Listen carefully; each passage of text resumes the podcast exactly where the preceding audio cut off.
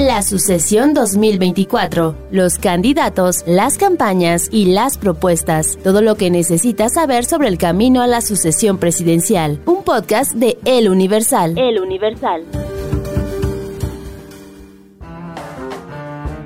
Hola, buenas tardes, buenos días, buenas noches, como sea que usted nos escuche.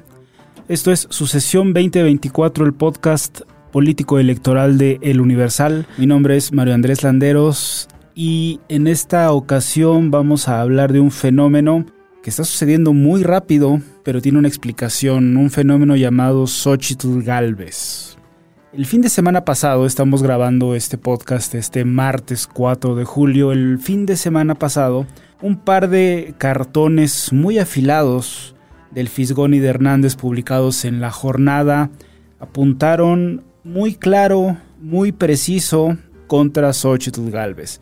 Esta senadora por el PAN, pese a que ella no es militante, que dijo anteriormente que sí quería que sí quería ser presidenta, que quiere ser candidata de la coalición de Va por México y enfrentarse al eventual candidato de Morena. Podría ser, como lo vimos la semana pasada, Claudia Sheinbaum, que trae 12 puntos todavía de ventaja contra Marcelo Ebrard y el potencial tercer candidato de Movimiento Ciudadano. ¿Cómo llegamos a esto? Hay que recordar que Xochitl Galvez presentó, promovió un amparo contra la mañanera a favor de su derecho de réplica para asistir a la mañanera y negar información que había dicho el presidente López Obrador en una de sus tantas conferencias mañaneras sobre que Galvez estaba contra la pensión para adultos mayores. Ella llegó, y es una política, una senadora bastante, ¿cómo decirlo?, bastante colorida.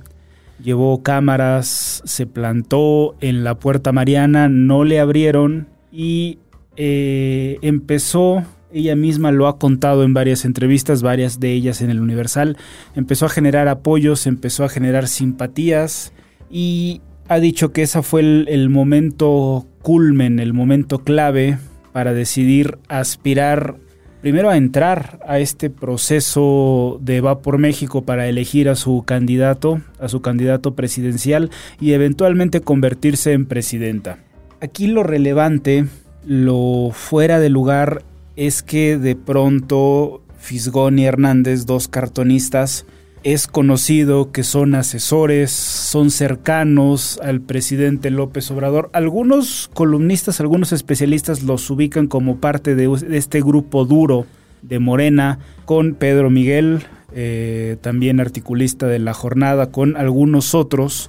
En fin, estos cartonistas empezaron a apuntar sus pinceles en contra de Xochitl Galvez. Hay dos me refiero específicamente a estos dos cartones. Eh, el cartón de Hernández, que fue el más reciente y que fue el que incluso el presidente mostró en su, en su mañanera, toma una foto eh, de una familia, la familia de Xochitl Galvez, ella muy niña, y reemplaza a esta familia que se, que se ve como si fuera una familia de un pueblo, con políticos, con políticos eh, de antaño, algunos nuevos, pero con este estilo que hay que reconocerlo, Hernández es un maestro del pincel.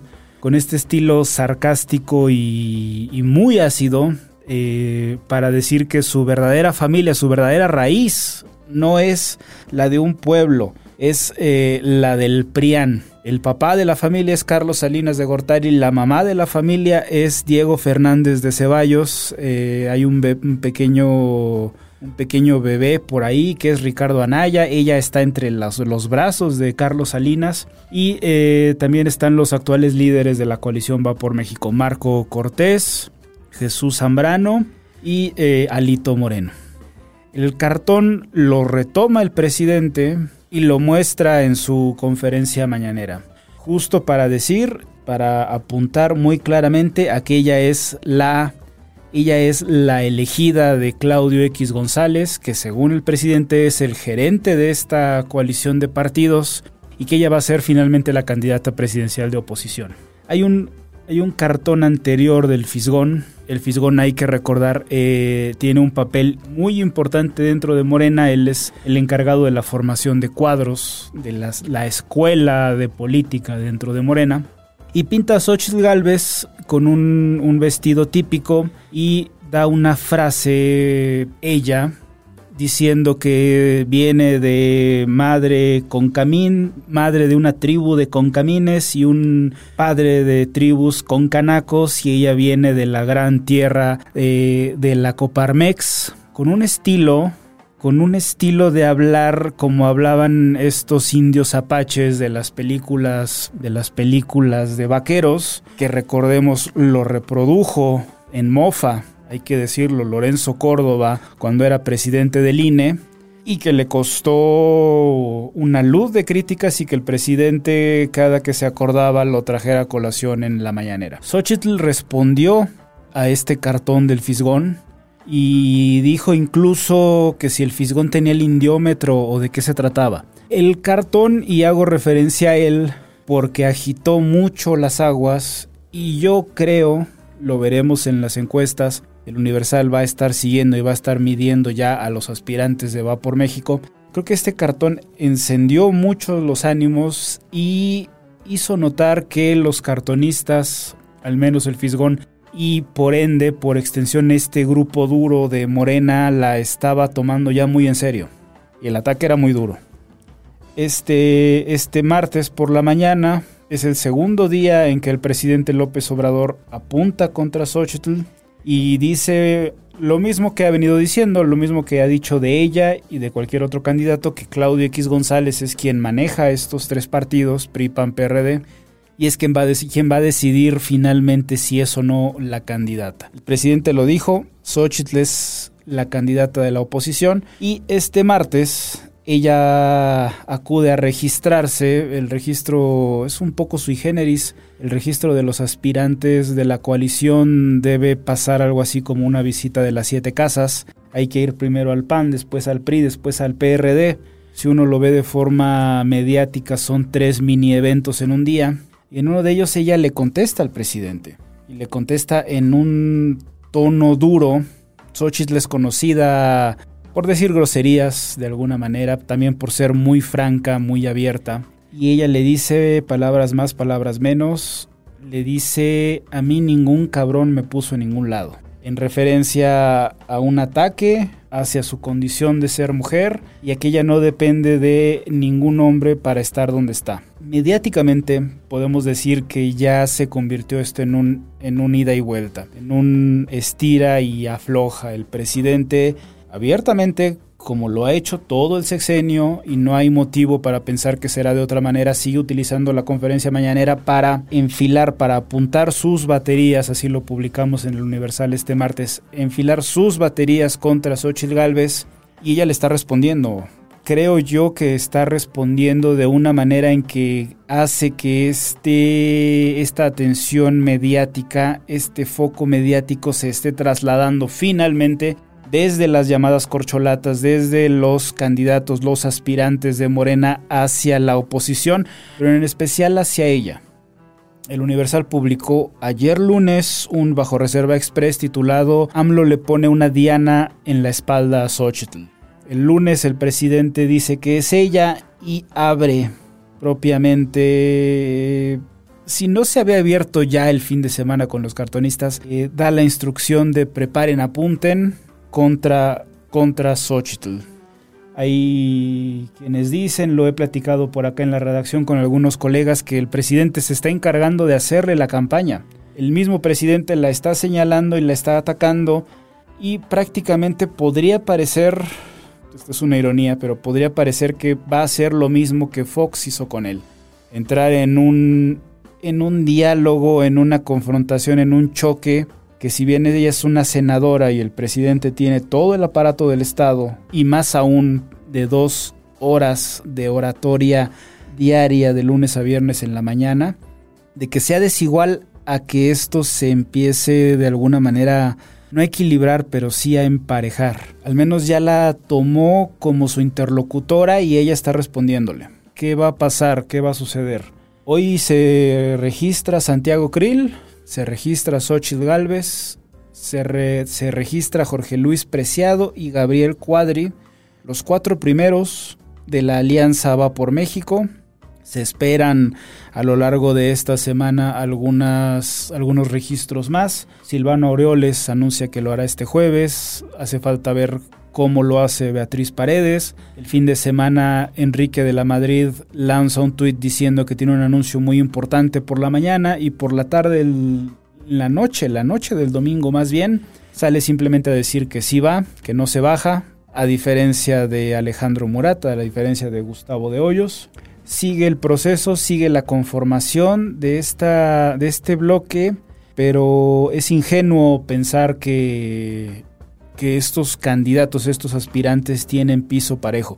Si el mismo presidente de la República, como lo hemos visto, y es previsible que lo siga haciendo, va a seguir enfocando sus baterías hacia Xochitl Galvez, muy rápido eh, Xochitl puede tener bastante atención mediática para bien y para mal. Para despegarse de sus competidores, veremos qué tan fácil, qué tan difícil se la ponen dentro del partido y también fuera del partido.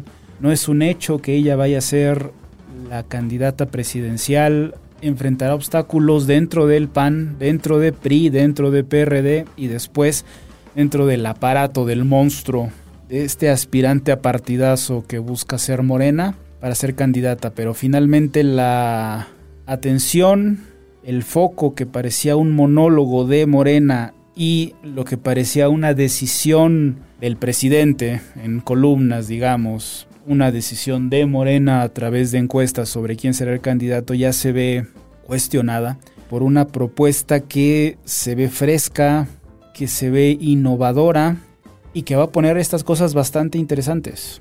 Vamos a seguir, vamos a seguir la carrera de la alianza con bastante cuidado y también en específico a Xochitl Galvez. Justo ha desgranado, ha soltado algunas frases interesantes que vamos a, vamos a recuperar, pero me parece importante manejarlo, me parece importante registrarlo. Si bien su visita a Palacio Nacional, su exigencia de derecho a réplica, ella lo ha dicho, le abre, le abre la intención de participar. Me parece que son los cartonistas, específicamente El Fisgón y Hernández este fin de semana, primer fin de semana de julio, quienes la señalan como su oponente y al mismo tiempo quienes le están dando los espacios para ver qué hace Xochitl, para ver qué tanto puede construir, qué tanto puede crecer qué tanto puede pactar, qué tanto puede ceder. Y esto se pone bueno. Apenas empezamos. Esto es Sucesión 2024. Recuerde que puede escuchar nuestro podcast en prácticamente todas las plataformas donde escuche su podcast. Y nos escuchamos la siguiente semana. Hasta luego. La sucesión 2024, los candidatos, las campañas y las propuestas, todo lo que necesitas saber sobre el camino a la sucesión presidencial. Un podcast de El Universal. El Universal.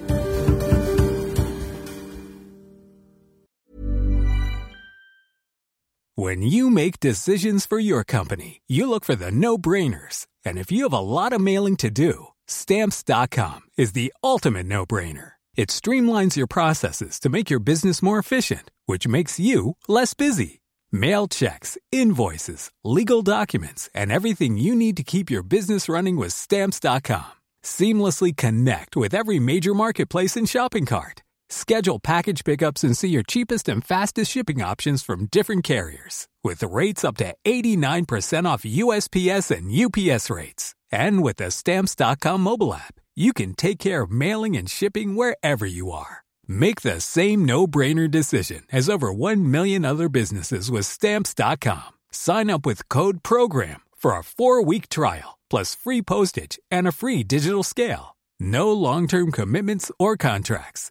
That's stamps.com. Code program.